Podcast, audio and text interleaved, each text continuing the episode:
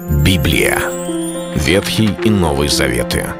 66 книг, 1189 глав. Ее писали 40 человек, 1600 лет. Но автор один — Бог. В течение года вы узнаете о 365 важных стихах Библии на 7 разных тем. Слово, Бог, Христос, вера, жизнь, семья, церковь.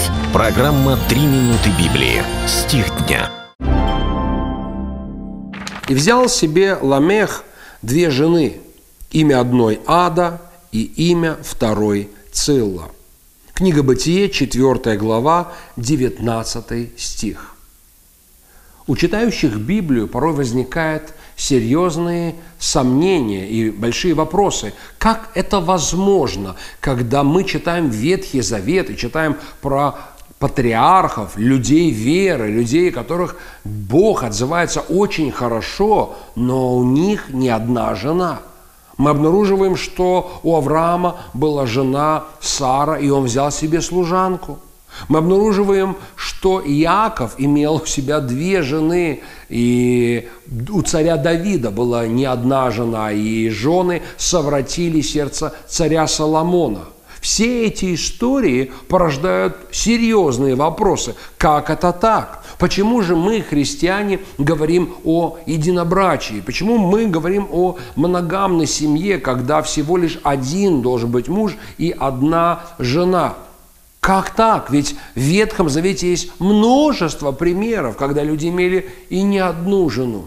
Да дело в том, что начало всего этого – не с того, что Бог совершил. Не тогда, когда Господь, создав человека, сказал, вот жена тебе одна, вот жена тебе другая. Создав человека, Он сотворил ему жену, и причем одну. И это местописание, которое я сейчас читал, это местописание описывает период уже после грехопадения.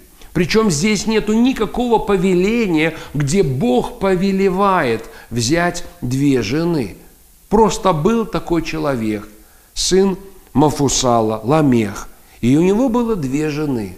И имя одной Ада, и имя другой Цилла.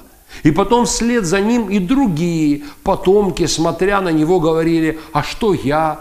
А мой предок тоже ж мог иметь две жены.